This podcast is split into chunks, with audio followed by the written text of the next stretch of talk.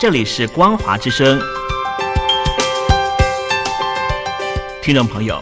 从现在开始，请您一起来关心最近发生的新闻事件。欢迎收听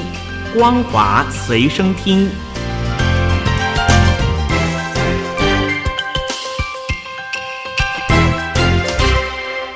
听众朋友您好，欢迎收听《光华随身听》，我是王琦。今天一开始要带大家关心的新闻是，香港牛年开审第一案，就是九名民主派人士参与前年反送中运动八一八流水式集会，被控组织没有经过批准集结，还有参与未经批准集结罪。案中呢，香港一传媒集团的创办人黎智英、民主党创党主席李柱铭等七人不认罪，而两位前立法会议员屈诺轩、梁耀忠则认罪，获得了保释。香港民间人权阵线原本发起了二零一九年八月十八号要举行沙亭警黑乱港落实五大诉求的流水式集会，港警只有批准民政部分时间的维园集会，而为此发出了两项游行集会的反对通知书，但是民政还是依照原定的游行，改为在维多利亚公园举办了流水式集会。而那一场流水式集会当天继续的举行，民政宣布大约有一百七十万的港人参与了集会。由于人数众多，维园和附近的街道都挤爆了人流。集会之后，就有超过三千名的香港市民自发游行到金钟一带，在香港政府总部一带留守到凌晨才和平散去。而到了去年四月十八号，港警就展开拘捕行动，拘捕包括了黎智英、李柱明、民主党前主席杨森、何俊仁，还有丹仲协、工党副主席李卓人、何秀兰、公民党成员吴霭仪、社民联成员梁国雄以及屈诺轩等九名的前立法会议员。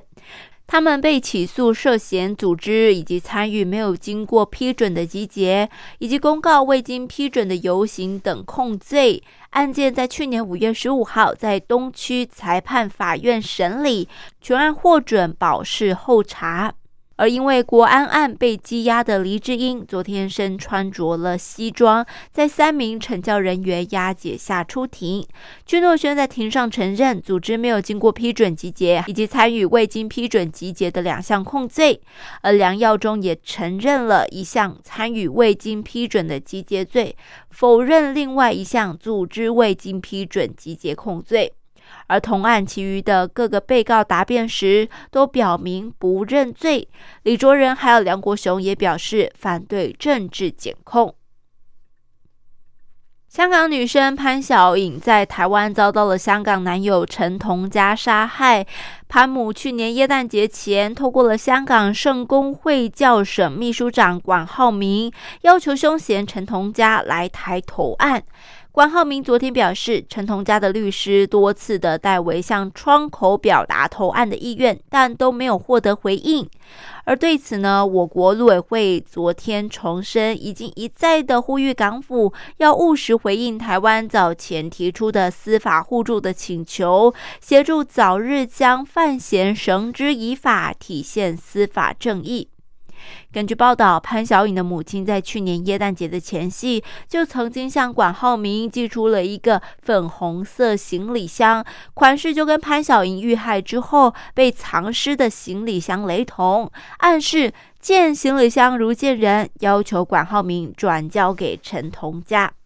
报道引述管浩明说：“收到了行李箱，也通知了陈同佳。陈同佳目前是住在港警提供的安全屋。台湾暂时没有向陈同佳发出签证，而聘雇的台湾律师也多次的向有关窗口联络，表达陈同佳回台投案的意愿，但至今还没有获得正面回应。”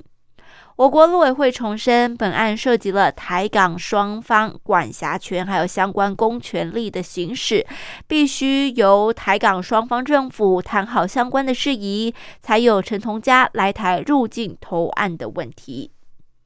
那么陈同佳是在二零一八年跟女友潘小颖到台湾旅行，杀害潘小颖之后弃尸潜逃回香港。陈同佳最后在香港因为洗黑钱被判处入狱二十九个月，在二零一九年十月出狱之后呢，就一直入住香港港警提供的安全屋，接受贴身的保护。出狱至今仍然有十六个月留在香港。加拿大十五号发起了一项全球五十八个国家所参与的倡议行动，遏阻部分国家任意拘留外国公民当成外交谈判筹码的行为。加拿大和美国表示，中国大陆还有其他国家都在使用这一种手段。而大陆驻加拿大使馆则发表了声明，批评加拿大混淆是非、别有用心，向加方提出了严正交涉。外媒报道，全球五十八个国家的外交部长联合签署宣言，谴责任意拘留他国公民的国家。这项宣言没有约束性。加拿大外长贾诺表示，任意拘禁是让人无法接受的，把人从他们家人身边带走，当成谈判的筹码，非但不合法，而且也不道德。而这些签署国就包括了日本、英国、澳洲以及欧盟二十七个成员国，几乎所有的成员。加诺表示，这项宣言没有针对任何一个国家，但是其中一名加拿大官员就表示，包含大陆、伊朗、俄罗斯还有北韩，都是会经常拘禁他国公民的，所以才促成这项倡议行动。加拿大二零一八年应美方的要求逮捕了华为财务长孟晚舟之后，大陆也逮捕了两名加拿大公民，双方关系从此陷入紧张。加拿大谴责北京的做法是人质外交，大陆则坚称这两者没有关联。美国也是宣言的签署国之一，美国国务院上个星期就呼吁北京释放这两名加拿大公民，批评大陆是以胁迫为政治工具。要求匿名的加拿大官员表示，这项宣言可能有助于对北京当局施压。我们希望让他们觉得有一点不舒服，也希望他们知道，有不少国家认为这是令人无法接受的行径，期盼假以时日能够促成改变行为。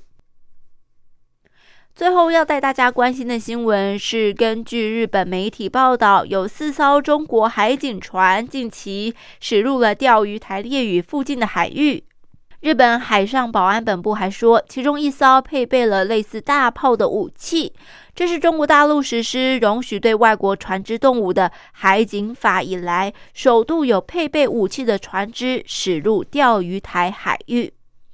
报道引述了日本海上保安本部表示，前天中午过后，就有两艘大陆海警船进入了钓鱼台列屿附近的日本领海。